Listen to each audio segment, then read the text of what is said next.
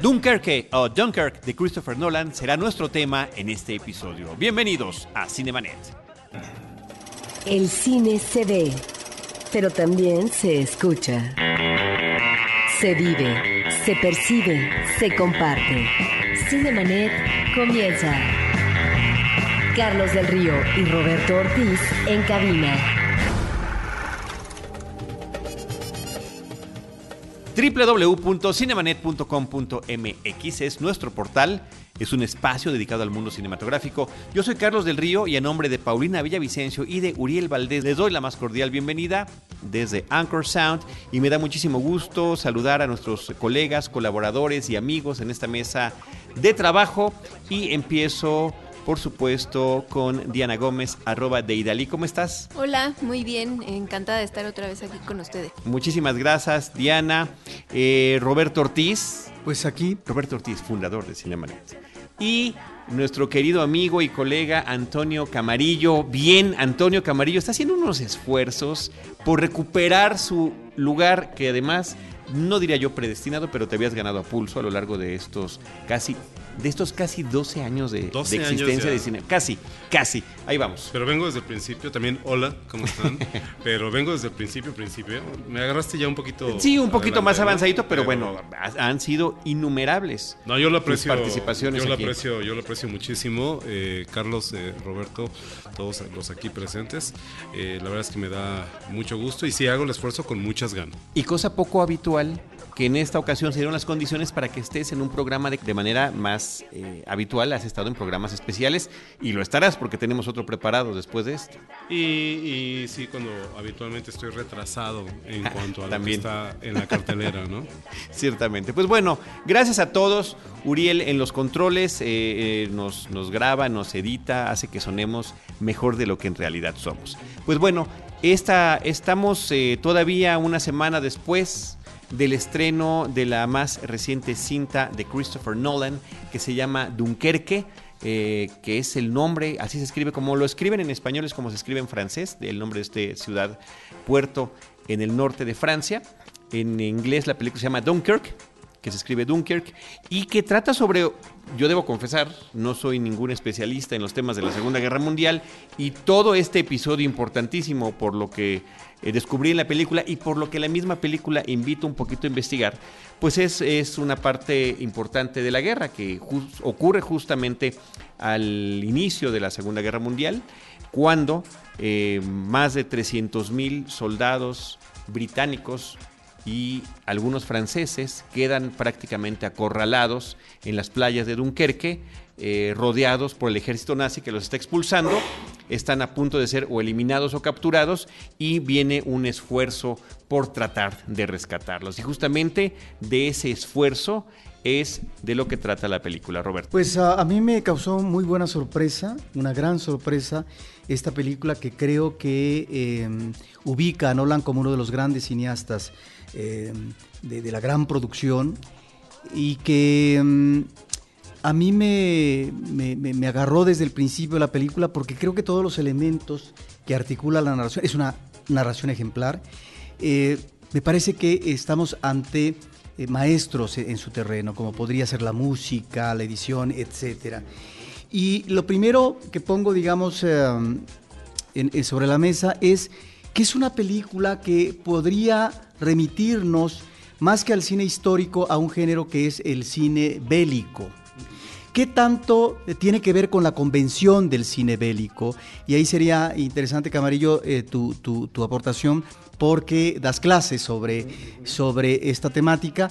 Y, a mí me parece que efectivamente están, eh, no las similitudes, pero sí eh, lo que nosotros observamos a través de la historia del cine, de un cine con sus convenciones, como cine bélico, y me parece que estamos aquí ante una apuesta diferente, es decir, más que personajes heroicos, que lo encontramos en muchas de las grandes películas eh, de la Segunda Guerra Mundial, John Ford hizo... Creo que sobre eh, todo la Segunda Guerra Mundial. Sí, eso, en la, de la Segunda Guerra Mundial. Es decir, nos encontramos hasta personajes que pueden ser estas grandes presencias de la batalla en el ámbito francés, estadounidense, inglés en este caso de Dunkerque, eh, pero no propiamente, está el pelotón, está la masa, están los soldados. Aquí me parece que estamos ante personajes anónimos, eh, ante personajes que puede ser cualquiera, y que en ese sentido no estamos ante la ubicación propia del personaje eh, revestido de heroísmo, porque precisamente la película va a abordar sobre esto. ¿Podemos hablar de heroísmo aquí y qué tipo de heroísmo?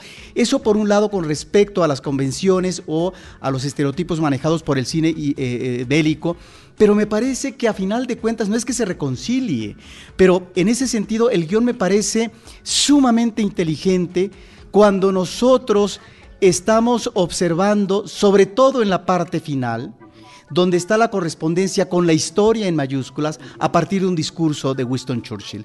Bueno, ahí está el cine, el cine histórico, pero específicamente el cine bélico. Y me parece que esta parte final respalda eh, con suficiencia todo este drama de horror que hemos vivido. Creo, Roberto, que en medio del asunto se encuentra en que, bueno, a mí me gustó muchísimo eh, la película, debo de decirlo, creo Creo que es eh, muy seguramente la mejor película de Christopher Nolan. Y miren que soy muy fan de un par de películas de él que serían Memento, que sigo pensando que es genial, abiertamente genial, y Dark Knight como película, como ejemplar del cine de superhéroes, como película pues no necesariamente, sí, evidentemente de acción, pero eh, una película de acción con tintes épicos incluido, eh, inclusive creo yo. Esta me parece eh, decididamente su mejor película. Creo que con esta película Christopher Nolan pone a un lado cualquier duda que pudiéramos tener en cuanto a si podemos considerarlo efectivamente un autor del cine, en los términos en que los franceses, en que este, la nueva ola francesa, evidentemente, eh, etcétera, consideran esta palabra del autor, ¿no? Eh, en ese sentido, pedirle a Christopher Nolan, Nolan autor, que hiciera una película bélica convencional sería como pedirle a Quentin Tarantino que hiciera un western convencional, ¿no? Que hiciera un western convencional. O pedirle a Lynch que hiciera un noir convencional. No lo van a hacer. Eh, eh, lo que hace el autor, lo que hace la figura autoral es eh, pararse de alguna manera, apoyarse en las convenciones de los géneros cinematográficos, pero trascenderlos. Pero es el reto. Sí, y ahí está el reto, evidentemente. Yo reconozco, evidentemente, la forma del cine bélico. A mí me gusta, no me quiero poner académico, ya lo decías, es, eh, ya es malformación de la clase, ¿no? De la clase de géneros cinematográficos que doy. Eh, no me quiero poner académico, pero un autor que cito mucho en clase, que ojo, no es ningún teórico del cine, son manuales de guionismo en realidad, ¿no? Ken Danziger, eh, a él le gusta entender el cine bélico como un melodrama a un nivel no individual. Melodrama, que es un término bien complicado en el cine, ¿no? que tiene diferentes maneras de entenderse, pero que nos remite, como lo vemos en la clase, el concepto original de melodrama en los años eh, 10 del siglo pasado, en las primeras películas de Hollywood, es la imagen de la chica atada a las vías del tren, ¿no? y el tren que viene por allá, y la emoción y el suspenso, etcétera. Bueno, en ese sentido de melodrama, eh, creo que es como lo entiende eh, este autor, y creo que la película en ese sentido cumple efectivamente con esta idea de la película bélica como un melodrama a nivel no individual, a nivel de la lucha, del conflicto entre naciones, y donde lo que se termina revelando una y otra vez es la profunda humanidad de esos personajes tan atrapados en una situación terrible en el frente de batalla, ¿no? Donde inclusive algo que han criticado de la película, el antagonista resulta invisible, ¿no? Donde que yo, yo es, mira, he escuchado varias críticas de la película, esa es una de las principales, creo que tengo tres por ahí anotadas que ahorita vamos a comentar. Una es que no veamos al enemigo y a mí me parece una genialidad. ¿En qué película de Vietnam se ve el a enemigo? Mí me parece una genialidad. ¿En qué película de Vietnam se ve el enemigo? Bueno, algunas veces sí los ves asomándose, ¿no? O es un enemigo eh, anónimo porque finalmente, eh, y puede pasar no nada más porque sean asiáticos, puede pasar en muchas otras películas, la secuencia, que se ven únicamente un, una masa, ¿no? De, de personas que... En la secuencia inicial de Salvando al Soldado Ryan, ¿cuándo ves al enemigo? Se ve un overshoulder, una metralleta y nada más. Eh, Pero aquí se ve todavía menos. No, es no increíble, está, o sea, no es, es, es, invisible Pero realmente. esa es una característica del cine bélico. No importa el antagonista, porque eh, una contraparte en ese sentido, un complemento al cine bélico, es lo que nos propone como forma genérica el cine de aventuras. Y en el cine de aventuras sí tienes ahí el enemigo y este, hacemos un ejercicio muy gracioso. En mi clase de géneros, donde les pongo la secuencia inicial, una parte porque es muy larga, son más de 26 minutos, de Salvando al Soldado Ryan de Steven Spielberg. Y acto seguido, después de discutir algunos elementos de la forma, les pongo el trailer de Capitán América, Primer Vengador. Y les digo, fíjense chicos, como siendo la misma situación histórica, la Segunda Guerra Mundial, y estando ahí los soldados aliados y estando ahí los nazis, estas dos cosas son completamente distintas. Esta es una película bélica, esta es una película de aventuras, ¿no? Y en la película de aventuras, que es una versión, dice Ken Danziger, caricaturizada del cine de guerra, pues sí tienes entonces eh, eh, antagonistas no nada más no invisibles, sino con caras muy llamativas de color rojo, como no sería cara roja. Red Skull. Este, en el Capitán América. Y los villanos son estereotipos, ¿no? Son caricaturas y tienes entonces el nazi de película. Y es una cosa completamente diferente, aunque tenga un montón de elementos en común, ¿no? Creo que esta película efectivamente es esencialmente una película bélica. Pero ya lo dije, donde el autor, donde Nolan autor, trasciende la forma genérica y está proponiendo algo más en línea con sus convenciones, con sus preocupaciones, con sus obsesiones personales, que es propio de uno. Sí, yo no estaría tan seguro de que el antagonista no es visible, sobre todo si ubicamos en la historia del cine toda una serie de películas remitidas a la Segunda Guerra Mundial y en donde sí la presencia del antagonista es muy importante desde el ámbito de los aliados. Claro. Sea la película de producción hollywoodense, sea porque se trata de los aliados, eh, digamos, en la lucha en Francia, de los ingleses, etcétera. Me parece que ahí está, encarna, porque está de alguna manera ligado a una presencia ominosa, a esta suerte de enemigo feroz digamos que llega a una situación de la solución final con el holocausto. y en ese sentido, la identificación, no solamente porque desde el ámbito, en la producción de Hollywood, de muchas películas que apuestan al, tema del holocausto, es decir, que es muy un pronunciamiento judío, bueno, eh, eh, eh, pero en esa y en otras películas sí está identificado el antagonista, digamos, como película, digamos, genérica de, de, ¿cómo se llama?, de cine bélico.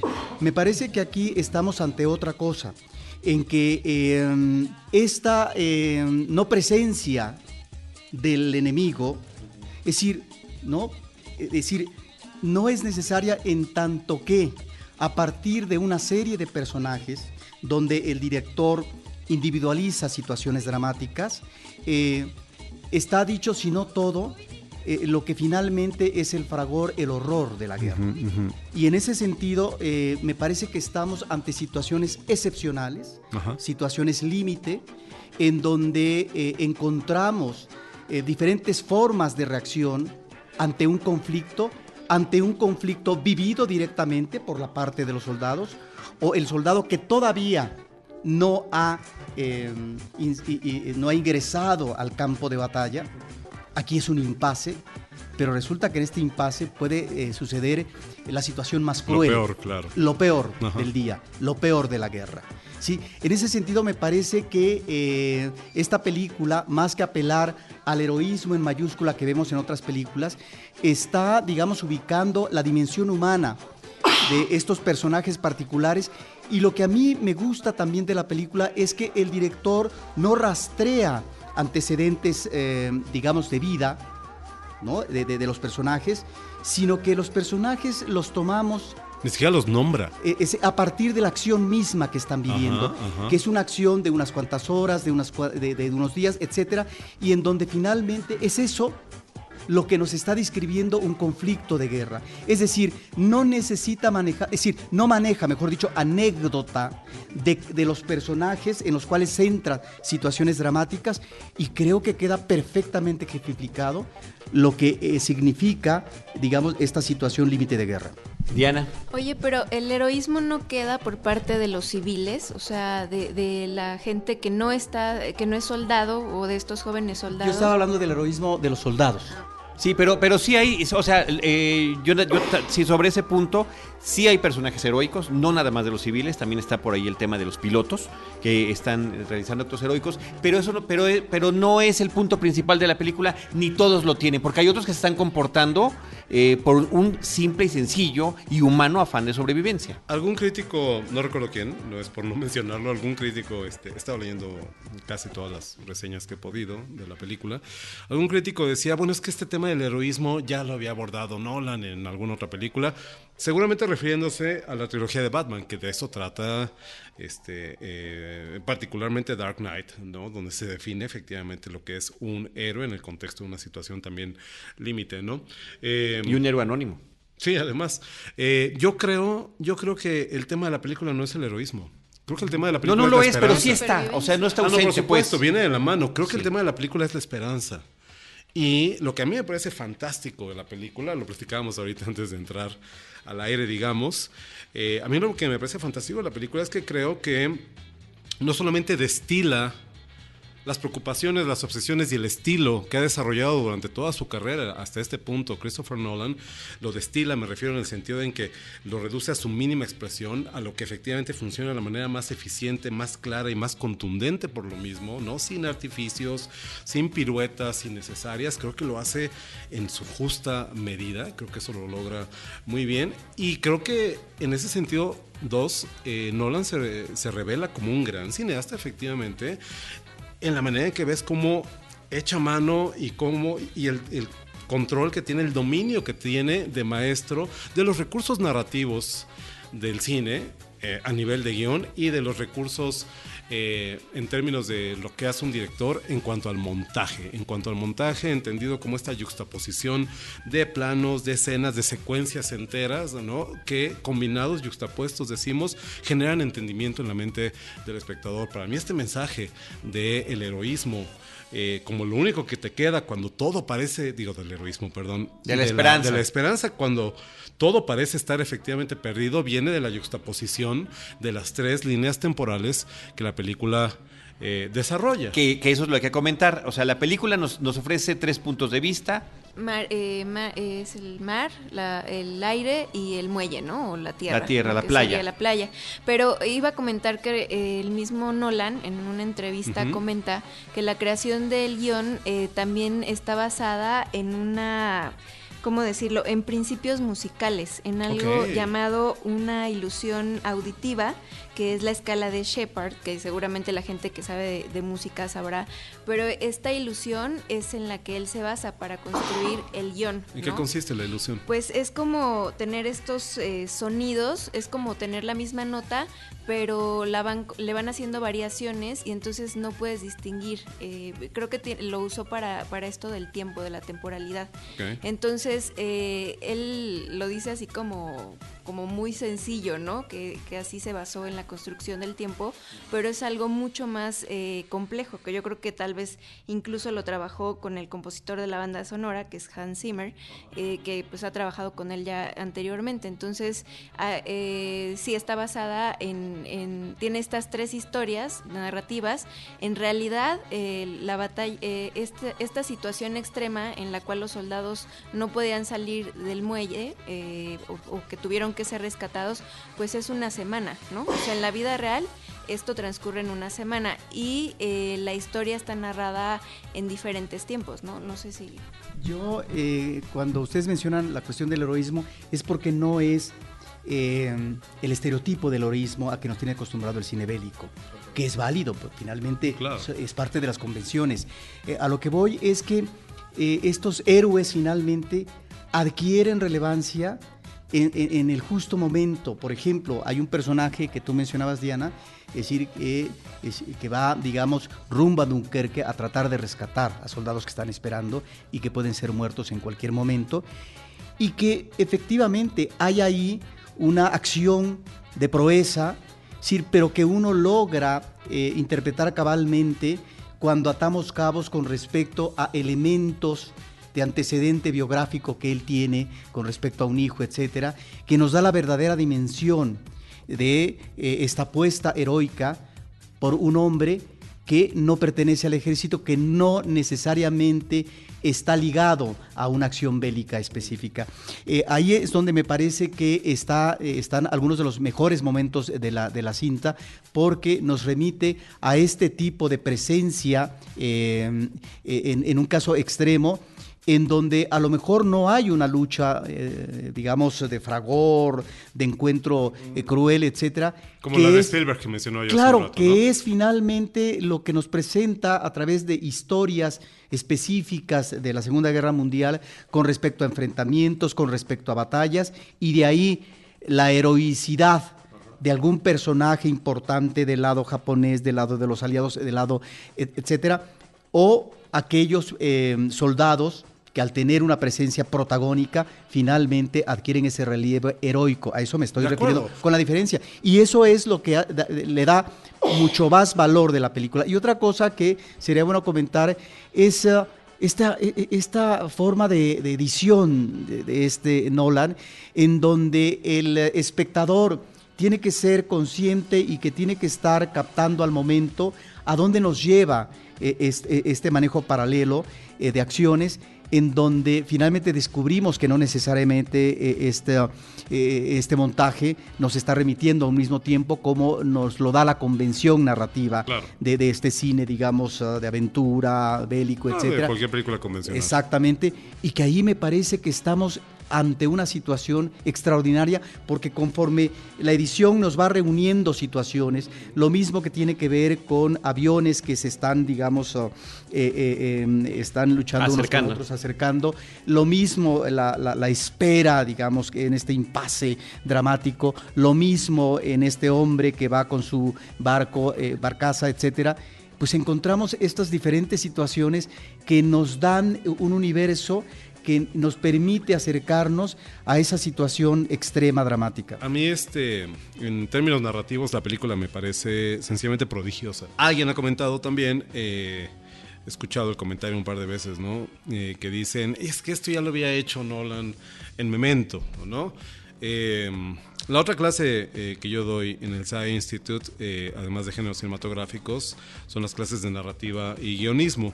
Eh, Memento es un caso de estudio en mi clase de narrativa, efectivamente, ¿no? Y es una película que les dejo a los alumnos un poco para meterles un, un, este, un 4, ¿no? Ponerles un 4 ahí porque estamos hablando de estructura narrativa, estamos hablando de los paradigmas dominantes en la escritura del guion cinematográfico contemporáneo. Y entonces después de explicarles cómo la mayoría, gracias a gente como Sid Field y gracias a gente como Blake Snyder, por ejemplo, gurús del guion norteamericanos, este, pues la inmensa mayoría de las películas están divididas en tres actos de una manera muy precisa, muy matemática, donde decía Sid Field en su famoso libro Screenplay que el primer acto tiene que durar exactamente el 30% del tiempo eh, de la película y el segundo acto dura el, 60%, digo el 50%, y el tercer acto dura otro 25%, 30, 60, 30, etcétera. Eh, les pongo un memento y les digo, a ver, encuentren los actos, ¿no? Y se hacen unas bolas mis alumnos, ¿no? Se hacen unas bolas porque pues, al final me dicen, sí, claramente aquí está el final del primer acto, ¿no? Porque aquí hay un plot point, lo que llama Field un plot point, este momento de decisión del personaje que lanza la historia en una nueva dirección, en una dirección y no es cierto. No es cierto. Eh, la conclusión a la que llegamos en esa película, en Memento, es que Memento no requiere de actos. La función de un acto en la estructura narrativa, particularmente del, largometraje, en el caso del cine, eh, es crear tensiones dramáticas. Es hacerte una promesa al final de ese acto, de la mano de, los descubrimientos y decisiones que hace el personaje, que te dice, bueno, pues Luke Skywalker nos acaba de decir que quiere acompañar a Obi-Wan Kenobi a entregar los planos de la historia de la muerte y seguir los pasos de su padre. Y esa es una promesa que se cumple cabalmente al final del segundo acto, donde tiene que tomar otra decisión derivada de haber conseguido efectivamente lo que estaba buscando, que era llevar esa información, ¿no?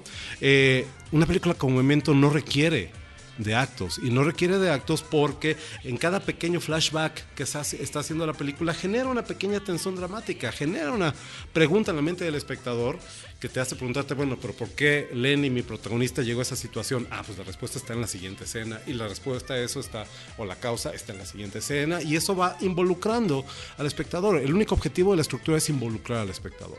Cuando en esta película, en Dunkirk, eh, Nolan eh, entrecruza, juxtapone, que sería la palabra, estas tres líneas narrativas, está haciendo exactamente lo mismo. Oye, desde el avión que pilotea eh, Tom Hardy vemos que este barco se está empezando a hundir. Pero eso cómo pasó? La respuesta a eso está en la siguiente pequeña secuencia en otro momento temporal y ese pequeño interés, esa pregunta en la mente del espectador es lo que nos involucra y nos tiene a todos, díganme si no, al borde del asiento. Y entonces te das cuenta que ese artificio que llamaron muchos en su momento de Memento, eh, en esta película, 15 eh, años después, 16, 17 años después, eh, lo ha logrado aterrizar a su versión más eficiente y a su versión más funcional y creo que también más contundente. Es una manera de involucrar al espectador y díganme, insisto, si no estamos ahí pegados esperando a ver qué va a pasar. Y que tuvo, absolutamente, y que tuvo que pasar también por Inception o El Origen, donde también está manejando el tiempo y por eso es un director que está fascinado con contar las historias de, diferente manera. De su identidad y es lo que lo hace un autor. A mí es la cosa que más me impresiona de Memento en su momento, de Inception en su momento y actualmente de esta película que se llama Dunkerque. Yo quedé absolutamente fascinado. Perdón, de sí, ahorita, ahorita, ahí va de Idalí ahorita. No, es, es, que iba a comentar nada más. Sí, sí que está lleno de tensiones, o sea, todo el tiempo, desde el inicio estás eh, como espectador, estás tenso todo el tiempo, estás en casi al filo de la, de la butaca y yo noté mucha gente que cuando, me gusta mucho ver a la gente, ¿no? Este, cómo está percibiendo la película, sale eh, con mucha adrenalina, sale excitada, ¿no? De, de toda la acción que pudo ver. Sí, ahora eh, yo no sé, pero no has mencionado, sí, claro, me parece que puede ser un referente académico, eh, hablas creo que desde la academia eh, hace un momento, pero no mencionaste Inception, me parece que es un gran juego narrativo, es un gran divertimento y que independientemente, eh, digo, algunos críticos han ubicado lo que podían ser situaciones, eh, digamos, como déficit de la, de la película en el manejo de la edición, perdón, lo importante es la creación del gran espectáculo a partir del, corte, del corte de edición, eh, de una camioneta que está cayendo, pero que, perdón, nos está dando toda la historia a partir de imágenes. La camioneta es la playa. ¿No? En esta película. Y eh, regresando a esta película de guerra, me parece que eh, no es lo que eh, ubicamos en términos de la situación histórica de confrontación bélica. Y aquí es donde Nolan se va, es decir, su vehículo narrativo es otro, pero me parece que sí estamos ante situaciones particulares que nos muestra en toda su dimensión el horror de la guerra. Lo mismo, y lo vemos en más de un personaje que eh, pide esquina, es decir, hasta aquí puedo llegar y ojalá puedan ustedes salvarme, hasta un personaje que tiene un shock emocional, porque ha vivido un drama que a lo mejor lo pudo llevar a la muerte abrupta y que está viviendo ese conflicto y que lo sabe perfectamente un señor. a tomar decisiones. Claro, pero, pero que un señor de mayor edad ubica perfectamente cuál es la situación. Pero está también en relación con este eh, hombre eh, lo que es eh, la pérdida abrupta de, la inocencia a través de la muerte. Me parece que ahí tenemos a un extraordinario personaje, ¿sí? Porque, porque en este personaje, sin que hablemos de las situaciones en específico, tiene que ver con el ingreso a una aventura que no le corresponde y que es la aventura propia de, infantil, ¿sí? Eh, de, esa suerte finalmente de exploración y que finalmente no agota más allá de la aventura momentánea del juego. Pero aquí estamos ante la guerra y estamos por lo, por lo tanto ante, ante la posibilidad de la muerte. Y me parece también en el guion sumamente inteligente cómo eh, deriva al final este personaje y de qué manera. Porque no es propiamente una entidad bélica, no es un soldado, por ejemplo. En ese sentido, me parece que la película reúne a una serie de personajes con sus situaciones particulares dramáticas que sí nos llevan a esta eh, consideración de la guerra en una situación terrible, que es eh, lo más espantoso que pueda suceder, y también la reflexión final a propósito eh, de ¿Para qué hemos venido si finalmente no hemos conquistado la gloria, por decir? ¿No? Y que se corresponde de manera ejemplar, sí, ahora, con un elemento histórico de unas palabras de Winston Churchill. Y ojo, ahí es donde me parece que inicio y final unen perfectamente lo que es el liderazgo histórico de Churchill en la Segunda Guerra Mundial en su periodo al frente del, gobierno inglés, eh, porque tiene un segundo periodo eh, después de la guerra y que por lo tanto también nos habla, después de alguna manera lo confirmamos en la parte final, de este gran liderazgo que logra insuflar estos ánimos cuando, por ejemplo, vemos esta participación civil de gente que no está necesariamente vinculada para la guerra, pero que sabe de lo que, de, lo que puede ser la responsabilidad ciudadana, civil, que se vuelve una responsabilidad histórica. y, eso, perdón, Carlitos, y eso es lo que le da eh, a la película su dimensión coral. ¿No? Su dimensión coral, que es una crítica que le han hecho también a la cinta, es que los personajes son flojos, es que no veo ahí No hay desarrollo de personajes, no hay desarrollo, esa es la crítica, no hay desarrollo, de, personajes. Porque no es la intención. Porque no es la intención, porque el personaje es coral, porque el gran personaje son todos ellos, es Tom Hardy en su avión, es este hombre eh, mayor en su barcaza. Mark Rylance. No me acuerdo. El actor Mark Rylance. Sí, son este, los 400 eh, mil soldados varados en la playa, todos son el personaje de la película. Y que por una razón. todos tienen un arco que va de la desesperanza, de la desesperación más terrible, a una luz, a un momento de esperanza, decíamos hace un rato, que es el sentido de la película. Eso está cabalmente logrado en el guion. Y que no es casual que el director haya escogido que para su personaje, digamos, de los protagónicos de cada una de las partes, en el caso de la playa, de, los soldados, haya escogido actores que no hayamos visto, actores francamente desconocidos, y que de repente en otros papeles, y en otros papeles, claro. y en otros papeles tenemos a Kenneth Branagh, por ejemplo, ¿no? Como un comandante que está en el muelle, ¿no? claro, y, que, también aprecias que un actor de esas dimensiones está allí, o dentro de la propia filmografía de Nolan, que diga Tom Hardy tendrá este papel, prácticamente tendrá el rostro cubierto, como ya lo, hemos, visto como ya no lo hemos visto antes, como ya no lo hemos visto antes, y que Killian Murphy que también ha aparecido en más de una de sus cintas, esté allí. Sí, qué bueno que mencionas a Branagh, porque efectivamente se corresponde a partir también de referentes de uno como espectador eh, de su obra fílmica. Sí, sabemos que ha incursionado mucho en Shakespeare, pero perdón, es el personaje que tiene que ver con eh, una dirección en el combate, es decir, con una coordinación, estar al frente de un pelotón. En este caso, el posible salvamento de los soldados, ¿no? Para que finalmente eh, eh, salgan de esa playa terrorífica. Eh, y me parece que ahí está la congruencia de este tipo de personajes con respecto a su misión militar que se vuelve fundamento como misión histórica y de una actitud ética ejemplar. Es decir, se van ustedes, yo me quedo porque, perdón, están todavía los franceses.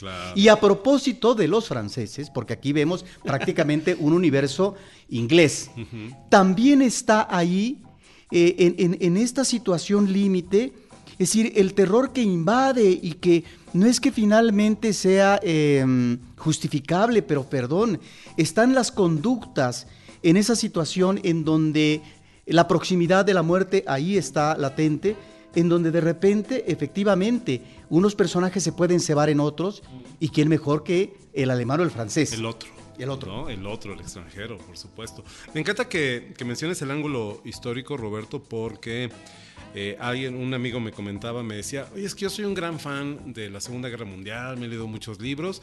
Dice, y en realidad la de Dunkerque no fue una batalla eh, decisiva, ni mucho menos. Dice, no, pero fue una, es una derrota terrible. Espérame, y me, me dice, y además se sabe que si esos soldados salieron con vida de ahí fue porque Hitler lo permitió. Dice entonces, pues para mí, pues no hay tensión, no, no hay mayor preocupación por los eh, personajes porque ya saben que va a acabar. Y le dije, eh, perdón, esta es la diferencia entre historia con H mayúscula e historia como drama con H minúscula, ¿no? El acto de narrar, el acto de contar. Y te puedo asegurar que el personaje de Tom Hardy trepado en su avión, viendo cómo se le termina el combustible y intentando desesperadamente no abandonar la batalla y conseguir algo por sus compañeros, eh, lo que menos le importaría sería Hitler y qué estuviera haciendo y demás. El drama está al nivel de los personajes y de su situación en esa playa, en ese avión y en esa barca. Entonces no, cabe, no cabe el rigor histórico en ese sentido, insisto. Sí y no, porque me parece que... Porque esto es cine, porque esto es ficción. No, sí es cine, pero la historia, creo que es muy consciente, Nolan, en el guion y su realización. Es decir, la historia con mayúsculas está, porque en algún momento, en algún momento se menciona, perdón, a lo mejor, a lo mejor no llegan los barcos para rescatar a miles y miles de soldados de Dunkerque. Sí, porque se van a requerir para una acción próxima. Por supuesto. Están en una situación No, y- y difícil cómo- en el contexto de guerra Ajá. y que a lo mejor mueren miles, Ajá. pero esos pertrechos bélicos de avión, de barcos, etcétera, y- bueno, es decir, están para la próxima batalla. Está- De tal manera que ahí está la historia con mayúscula y que finalmente, es decir, no podemos decir que solamente es, sí, es, una peli, es un gran espectáculo, pero perdón, creo que están estos elementos que nos define y que justifica perfectamente el guion y Nolan el por qué estas situaciones y cómo, digamos, van para un u otro lado los personajes. Pero estarás de acuerdo, Roberto, que ese rigor histórico que estoy de acuerdo, por supuesto sí lo hay en el, eh, en el discurso, decías, de Churchill, etcétera, eh, es la base, es una base, es un sustento para construir un drama, que el drama tiene sus propios requerimientos, ¿no? Y que va por otro lado, y que en ese sentido creo que es completamente eh, satisfactoria la película. Sí, y que además eh, es- está el elemento de cómo, insisto, lo reitero, y aunque tu amigo el especialista en la Segunda Guerra Mundial haya dicho que Hitler los dejó huir y demás, una derrota terrible que se vuelve, se convierte, como decías tú, en un acto de esperanza, y eso es una de las cosas que impulsó eh, la forma en la que Churchill eh, manejó desde su punto de vista lo que tiene que ver con esta guerra. ¿no? Porque los soldados estaban inclusive, y lo vemos en la película, preocupados por lo que pudieran decir de ellos en su regreso. Regresan con la cola entre A las la tierra, patas, ¿no? efectivamente. Y después de ver lo, lo que han sufrido durante toda la película, uno tiene el corazón roto y ese, no lo vamos a spoilear, pero ese momento al final cuando llegan, es una cosa preciosa. Es una película de, su- de un suspenso impresionante, de un gran manejo del tiempo, de un gran manejo de los elementos de la creación cinematográfica, como tiene que ver, como tiene que ser el sonido. Pues ya mencionaron la edición, ustedes, el manejo del tiempo y demás, pero el sonido, la música de la película, este score de Hans Zimmer, que no nada más es esta música ominosa que está omnipresente casi toda la película, sino también el tic-tac, tic-tac, tic-tac, tic-tac, de un reloj tiempo. que resulta que es un reloj de Nolan, un reloj de bolsillo de Nolan que, que Hans Zimmer utilizó para integrar al score que tiene la película. ¿Tenemos espacio para un tema más? Sí, hay, hay varios temas. Gracias, eh, Carlos. Eh, les recuerdo, gracias por la oportunidad, les recuerdo que el próximo 19 de agosto arranco en SAE Institute México, que es eh, la escuela de nuevos medios, de medios creativos, donde yo doy clases eh, de narrativa, guionismo y géneros cinematográficos. Arrancamos un curso, un curso que se llama Diseña tu historia, es un curso de narrativa audiovisual dirigido a todos los interesados en la escritura de historias para la gran pantalla y para la pantalla pequeña también, eh, sea que se trate de películas, de animación, inclusive de videojuegos que comparten muchos de los principios del diseño narrativo y bueno y que quieran especializarse en esta forma particular de escritura eh, es un curso pensado efectivamente para que ustedes identifiquen aprenden identifiquen qué es lo que hace que una historia efectivamente esté bien contada.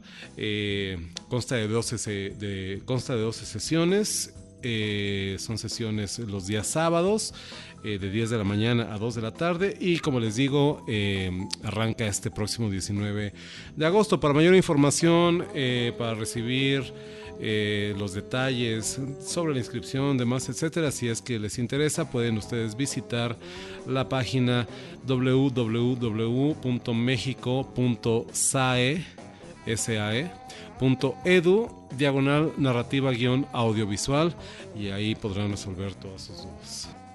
Mm, Creo que no podemos dejar pasar la oportunidad de recomendarles a todos ustedes, a los escuchas de Cinemanet, que si tienen la oportunidad vean esta película, Dunkirk, en formato IMAX. Quienes Eh, tengan la oportunidad. quienes tengan la oportunidad eh, han criticado a Nolan, este, un cuate mío lo decía también, oye, pero pues qué payaso Nolan, ¿no? Hacer una película que gran parte del público, del público potencial de la cinta no va a poder ver como él la, la, la pensó, ¿no? Pues entonces, ¿para qué hacerla de esa Filmada, manera, es que la, no? una- la mayor parte de la película está filmada en el formato de IMAX. Sí, eh, Y en hay- 65 y 70 y milímetros. aquí vemos un arco también en el trabajo de Nolan, donde a lo mejor en la primera Batman, en Batman Begins, había dos o tres secuencias filmadas Claro. en IMAX. Que crecía la pantalla, ¿no? Sí, Eh, de pronto se hacía más grande, más pequeña, como el chorrito. Y este y ahora es al revés, ahora tienes una película filmada casi en su totalidad en IMAX con el eh, esfuerzo y con la dificultad en términos de realización, de producción producción, que esto significa las cámaras IMAX son cámaras más grandes, más pesadas, no es ni de lejos la, la, la, la practicidad de una cámara digital de las que se utiliza normalmente hoy en día, una Alexa, por ejemplo, una cámara compacta, ¿no? Es todo lo contrario, y aún así trepar esas cámaras a los aviones, eh, reproducciones de aviones de la época, prácticos que vuelan, ¿no? Y que eso no estamos viendo. Es que esa fue otra decisión que, que, que hay que mencionar ahorita. Eh, no utilizar recursos digitales para aumentar. Que estoy seguro que los hay, ¿no? Pero, ni los. pues se, se, se, supone que no. No se ven. No quiso extras digitales, no quiso eh, barcos ni aviones digitales. Eh, lo cual también redunda en otras las críticas que hay. Pues yo nunca vi esos 300 mil o 400 mil soldados en la playa. Pues no se trataba de contarlos, no. Estamos, estamos viviendo el drama más que decir efectivamente ahí están como podríamos eh, tener eh, hasta en la televisión ese tipo de recursos como en Game of Thrones Ajá, cuando van ajá. cientos de barcos o miles y miles Sí. de extras digitales marchando. No, no es necesario. Aquí, pero sí se tiene que sentir Pero ahí está. la realidad. sí, no, los, no están los 400 mil, los 300 mil, pero ahí están esos cientos y miles de extras que están ahí en la película. O la, la reproducción de, de aviones eh, y la presencia de verdaderos eh, navíos en esta, en esta película. Y la otra crítica, Roberto, eh, Diana y Antonio, tiene que ver con que no hay sangre en la película. Es una película bélica donde no hay desmembramiento, donde no salen las vísceras, donde no vemos una gota de sangre. Y ¿saben qué? Yo ni siquiera lo noté hasta el Yo final de la película. o sea, no no. me, es algo que no me percató, que no me... Que no habla- Hay Ya- ya- poquita, poquita sangre. Sí, bueno, eh, a, a un- una cuestión, eh, claro. Ya habla el fan del horror, ¿sabes? Yo tampoco lo- Mínima. me percaté, yo tampoco dije, a ver, momento, esto no es realista, porque no estoy viendo gente destripada en la pantalla. Esa imagen de nuevo en Soldado Ryan, Ajá, haciendo referencia a Soldado Ryan. Su propio brazo en la mano, ¿no? Pues, O deteniendo las vísceras que salen de su pues, cuerpo. me, parece, me parece que pues, no era necesario para contar la historia. Pero es que estamos ante eh, películas que tienen manejos diferentes de la acción y qué bueno que has mencionado dos veces ah, la película El Spielberg, Soldado Ryan de, de Spielberg porque me parece que es un antecedente importante del cine bélico en donde hay también una propuesta por parte de Spielberg y es también en el ámbito contemporáneo una de las películas centrales del cine bélico. Eh, en el caso, digamos, de, de esto que eh, a veces se preguntan, bueno, no están los miles de soldados o no están reproducidos digitalmente. A ver, el cine es capacidad eh, de sugerencia visual. Y me parece que está perfectamente dado en los primeros minutos de la película, cuando eh, uno de los personajes que van a ser como centrales en el seguimiento de la acción este, está, digamos, escapando, ¿no? Eh, que muy posiblemente en las balas pueda ser afectado, etcétera, y de repente sale, digamos, como de un poblado a la playa. De Y la ahí ciudad es- de Dunkirk. Y ahí es, es, es- es- esa escena es sumamente impo- impactante porque se abre en un plano general a lo que finalmente nos da como idea de miles y miles de soldados formados en diferentes filas esperando Ahí embarcar. Formados además el orden que están, tenían para esto, que, que también a través de diferentes relatos de sobrevivientes, de gente que rescató y de rescató, es que así estaban ellos, como si estuvieran, decía, había un testimonio de alguien de, lo- de las personas que fueron a, a recogerlos de los civiles, como si estuvieran esperando el autobús. Sí. Como si estuvieran esperando ese estilo inglés, ¿no? Y también vemos que hay otros que hacen, cometen sus triquiñuelas con tal de sobrevivir, No, ¿no? eh, Hablando del estilo inglés, hay un momento fantástico. Si no lo han visto, recuérdenlo cuando lo vean. Este personaje que lo. Bueno, no, lo voy a quemar, ¿no? Este saludo. Sí. Cuando es rescatado, ¿no? Este, es muy gracioso, es un humor muy, muy particular, ¿no? Yo quiero insistir, antes de que cerremos el tema, chicos, yo quiero insistir en la cuestión del enorme esfuerzo que hace eh, Nolan por presentarnos un espectáculo digno de la historia que está contando, digno eh, de la pantalla en la que lo quiere eh, presentar, en estas pantallas del formato IMAX. Eh, mucho se le ha criticado a Nolan recientemente por sus dichos, eh, atacando aparentemente de alguna manera a Netflix, ¿no?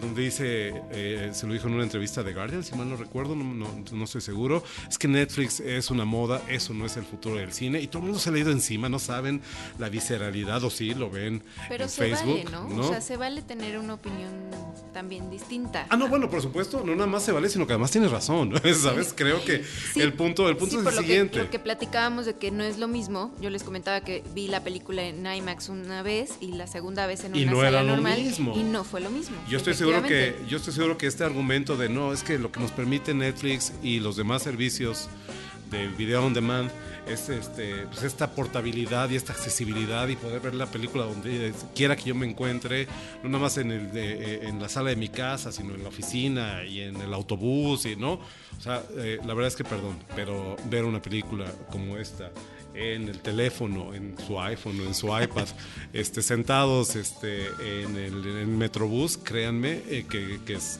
es una desgracia. Eh, eh, hay, una, hay una experiencia como espectador en esta cinta de inmersión. De inmersión total. inmersión. Donde estás en la playa, estás en el avión, estás en el barco. La pantalla te rebasa, la pantalla cubre completamente tu campo de visión en estas salas IMAX. El sonido te envuelve, la música te mete también a la historia. Y eso, chicos, eso es lo que está defendiendo Christopher Nolan.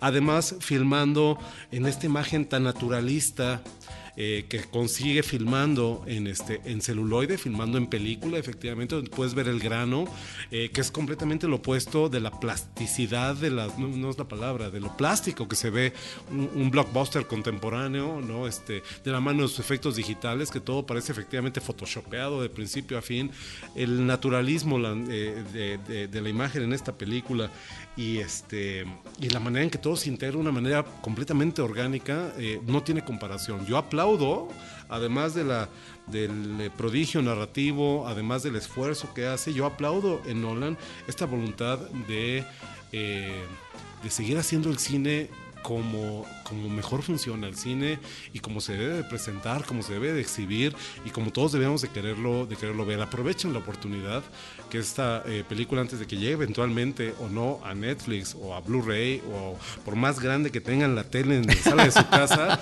créanme que no va a ser lo mismo. Yo aplaudo en Nolan eh, al igual que en Scorsese, otro este, apóstol del cine, yo aplaudo en los dos y en otros como ellos esta voluntad de mantener esa esencia del cine como espectáculo, como forma de arte y como experiencia además para el espectador lo más viva posible. Pues yo les recomiendo que también como parte de la experiencia, pues tomen té a la hora de ver la película, eh, ya que también todos los personajes toman té todo el tiempo, si se puede, ¿no? Es también algo muy inglés. Eh, y también eh, dentro de este lenguaje de suspenso que tiene la película todo el tiempo, pues hay algunas inspiraciones, digamos, o sea, Nolan vio específicamente pues películas de, de Hitchcock, de David Lean, una que se llama La hija de Ryan, eh, sobre todo para las escenas de la playa, y otra que se llama El salario del miedo de Henry George Clouzot. Entonces, creo que también vale la pena ver estas películas pues para saber qué es lo que estuvo viendo este, este director antes de crear la película. Eh, respecto a los diálogos, el, el hecho de que tenga tan pocos diálogos pues hace que sea un poco, eh, que sea una película universal, ¿no? Porque se puede entender tanto en la parte de la supervivencia como pues no necesitas hablar ningún idioma, porque puedes eh, sentir este instinto eh, humano, ¿no? la preeminencia de la imagen, que eso es el fenómeno Qué interesante, yo no sabía esto cuando existen los referentes fílmicos, porque el contenido es diferente en, la, en la, ¿cómo se llama? En esta película de David eh, en donde estamos ante un problema de infidelidad. Eh, Una película eh, con, Robert Mitchum, pero qué curioso, yo no, ni siquiera se me hubiera ocurrido emparentar con la hija de Ryan, pero ¿a qué voy? A que, bueno, finalmente, pues es un hombre que tiene, eh, digamos, muy bien concebidos estos referentes fílmicos en términos del manejo de la imagen. Y cuando hablo de la imagen es la llegada de una pareja a una especie de isla, eh, eh, digamos, donde está el pueblo, pero es el manejo del paisaje y el manejo de la playa, que en todo momento está presente en la hija de Ryan con un manejo ahora totalmente distinto como contexto espacial por parte de Nolan, pero me parece que es interesante estas conexiones a propósito del manejo del paisaje, como la hija de Ryan en el caso de la playa, o por ejemplo las alusiones a Hitchcock, en donde efectivamente encontramos situaciones eh, de tensión muy fuerte que nos llevaría al suspenso hitchcockiano, que tiene que ver con estos espacios cerrados o únicos, en donde eh, Hitchcock no está manejando la tensión humana al máximo, es decir, en un solo espacio, porque no requiere de más, porque eso sería distractor para el espectador. Claro. Eh, yo creo que otra crítica que se le ha hecho finalmente a Christopher Nolan eh, gracias a esta película. Eh, no ha faltado que lo compara. Alguien dijo, un artículo en The Guardian, ese sí me acuerdo bien, es que con esta película Nolan alcanza finalmente la estatura de un Kubrick, por ejemplo. ¿no? Eh, hay que entender que son diferentes son cineastas diferentes, son estilos diferentes, son temáticas diferentes. Eh, argumentaba el autor de este texto en The Guardian, decía, es que evidentemente han cambiado también los tiempos, ¿no? Y si Hitchcock, digo, si Hitchcock, si Kubrick estuviera vivo, seguramente haría películas de superhéroes, que no lo dudo, ¿sabes? En realidad no lo dudo. Este, hizo cine horror, hizo cine... Eh, sería interesante ver qué hubiera hecho él en ese sentido, ¿no? Creo que la comparación no está de más. Estás mencionando este, estas, estas referencias y estos eh, autores también del cine que podrían inspirar a Nolan. Eh, si de comparar se trata a lo mejor me voy a ir muy arriba, no sé, pero lo platicamos ahorita también. Eh, a mí me refiere al cine de Eisenstein. La, la, implementación del montaje en su más pura esencia y en su más contundente expresión.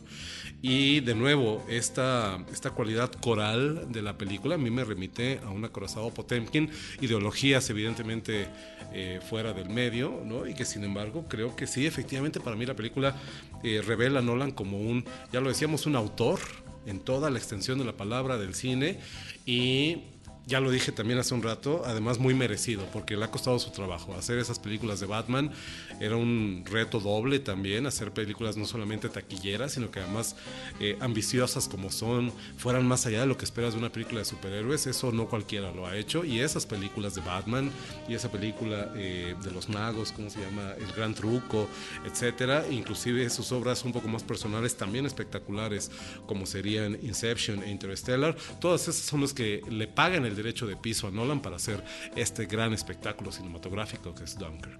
Y que, por cierto, con 106 minutos de duración es una de las películas que menos, eh, menos extensas en su filmografía, lo cual me parece también interesante. Es más corta que Memento. Es, sí, es más corta, es más corta que la mayoría de sus apenas películas. me cabe en una clase Si de no es que es la más corta, habría que hacer la revisión minuciosa. Muchas gracias. Antonio Camarillo, arroba a Camaril, arroba de Idalí, arroba Charlie del Río, arroba Cinemanet.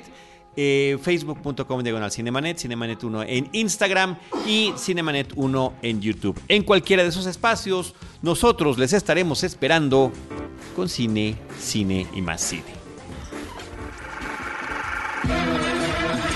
Cinemanet termina por hoy. Más cine en Cinemanet.